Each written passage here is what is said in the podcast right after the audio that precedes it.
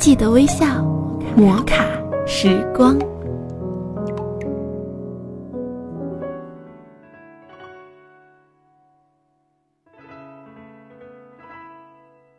各位亲爱的听众朋友，大家好，欢迎您微笑收听今天的摩卡时光，我是小小鱼。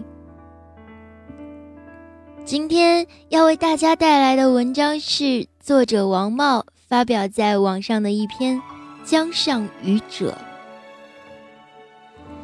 那是个三月份的尾巴，适逢倒春寒，斜阳夹带着残风，有些微凉。戴上耳塞，习惯于沿着水系发达的江南河岸边，慢慢的走着。碰巧遇见了一个神奇的捕鱼人，那时，我不得不在内心惊呼道：“高手在民间啊！”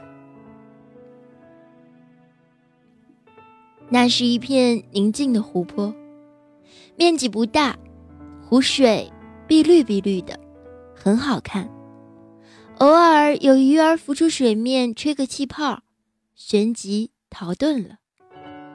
湖岸的四周被附近的村民种满了油菜花，芳香四溢。老人家坐在湖岸边怡然自得，一根烟抽完收一次网。虽然不能保证百发百中，但总能在三至五次的几率中捕获一尾鲫鱼。微微泛黄的鱼背，体态丰盈饱满，鲜活乱蹦，十分喜人。在斜阳与地平线处于四十五度角的午后，老人家的鱼篓里已经收获了一小半篓的鲫鱼。拥挤的鱼儿就在鲫鱼篓里汲取着那点可怜的养分，摆尾乱窜着。瞅一眼老人家的捕鱼工具，真是简单的令人咋舌。五根发黄的竹子。一张缝缝补补千百次的旧渔网，就这么一个组合，捕鱼的成功率却是出奇的高。再看老人家捕鱼的方式，就是傻瓜式的收线。每次老人家抽完烟，将烟头丢下，踩灭，旋即开始收网。收网的方式就是拉一下系在竹竿一头的绳子。阿基米德曾经说：“给我一个支点。”我就能撬动整个地球。现在，老人家无意的用到了这一个方法，用四根竹子支撑起一张渔网，再用一根竹子做支点，一头倒在岸边的土里，另一头就系在绳子上，稍稍一用力，轻松的就拉起了整张网。那种杠杆原理他不一定懂，但在实际操作中，他却能融会贯通。这就是智慧，我发自内心的由衷感叹道。夕阳西下的时候，岸边的油菜花依然美丽如初，香味儿沁人心脾。湖岸四周宁静而优雅，令人流连忘返。但凡经过的路人，总会随手揭开老人家的鱼篓瞟一眼，然后啧啧称赞。露出一副羡艳的目光。当天边的残阳褪去，只剩几片血红的晚霞时，老人家开始最后一次收网了。一尾肥硕的大鲫鱼被网住了，它在网中不断的翻身。当最后一尾鲫鱼入篓的时候，老人家的鱼篓已经盛满了。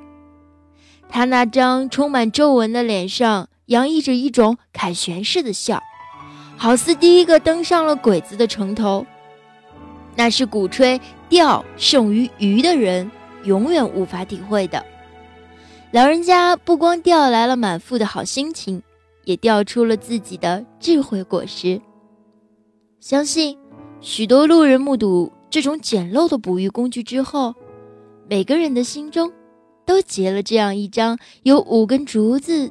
组成的破网，他们都试图去将它兑换成现实，但是，不是每一个人都能在现实中得逞，因为大家都太忙了，你们忙着为了那三万一平方米的房子，东奔西跑，早出晚归。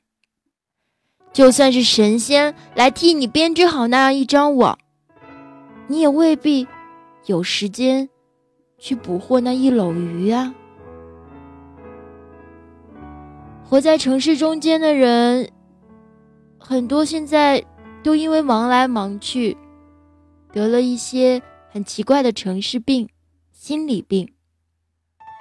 有时候，偶尔的放松一下自己，偶尔的给自己一点时间，陪陪家人，陪陪朋友，让大家都感受到你给他们送去的温暖和爱，这样不是很好吗？有时候。一个不经意的告别，也许那一转身就变成了永别。就像至今未归的那架飞机一样，飞机上的人，他们在哪里，我们不得而知。但是，他们就在那次告别之后，再也不见了踪影。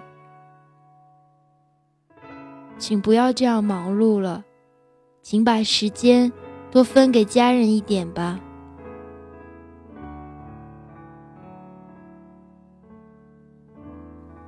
今天的摩卡时光就到这里了，好像结尾的时候又有一点小忧伤似的。希望每个听众朋友和你们的家人都会幸福平安。